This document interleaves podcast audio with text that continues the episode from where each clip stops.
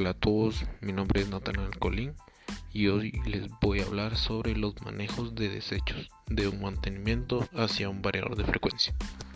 Les voy a describir la forma adecuada de manejar los posibles desechos que podemos encontrar en el mantenimiento de un variador de frecuencia. Los posibles desechos considerados son, como primer punto, componentes electrónicos. La respuesta es que causan daño ambiental severo, ya que la basura eléctrica y electrónica, cuando llega a los rellenos sanitarios, comienza a liberar sustancias tóxicas para el suelo como gases, cobre, mercurio, aluminio, hierro y plomo. Para residuos de aparatos eléctricos y electrónicos como finalidad de reglamentar la recolección y reutilización de estos elementos cuando, cuando pierden su vida útil. Sin embargo, las personas saben poco sobre los lugares a los que deben llevar estos residuos y el tratamiento que se les da una vez salen de sus casas, pues existen basureros que se encargan de estos desechos ya que ellos saben darles un mejor uso ya que estos se pueden reutilizar. Como segundo punto, el plástico. El plástico es uno de los elementos más comunes que podemos encontrar o ver ya que el plástico lo podemos encontrar en cualquier lugar, así también en los variadores de frecuencia. Bueno, dicho esto, ¿cómo le quedáramos dar un mantenimiento a un variador de frecuencia? Siempre vamos a encontrar con la carcasa.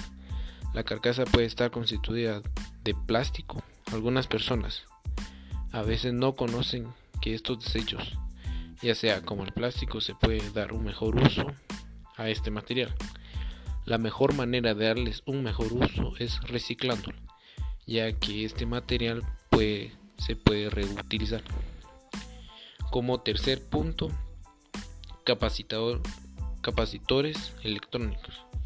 En efecto, este dispositivo tiene como objetivo almacenar energía el equipo está formado por un par de superficies de placas o láminas que cumplen la función de conductores, logrando obtener una carga eléctrica determinada que se libera rápidamente. Dicho esto, los capacitores tienen un sinfín de elementos. La forma correcta de manejar este desecho es almacenarlos y llevarlos a un lugar donde se puedan reutilizar. Como cuarto punto, pantalla LCD.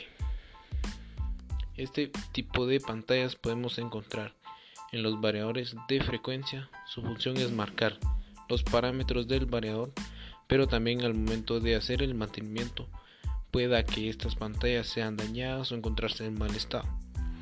Algunas personas no saben cómo reciclar este desecho, pues hay muchas maneras de reciclarlo ya que estos tienen muchos componentes que podemos usar en casa u otro lugar, ya sea de trabajo. Como quinto punto, los metales. Hay muchos tipos de metales, pero me voy a enfocar en dos solamente, aluminio y cobre, ya que estos metales los podemos encontrar en el interior y exterior de un variador de frecuencia. Estos materiales podemos reciclar y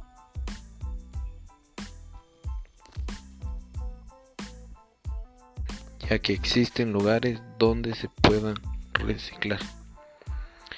Muchas gracias por su atención y su tiempo. Me despido y espero que les haya hecho de utilidad estos tipos de consejos. Recuerda que podemos aportar al medio ambiente haciendo utilidad con los desechos sólidos. Que tengan un feliz día.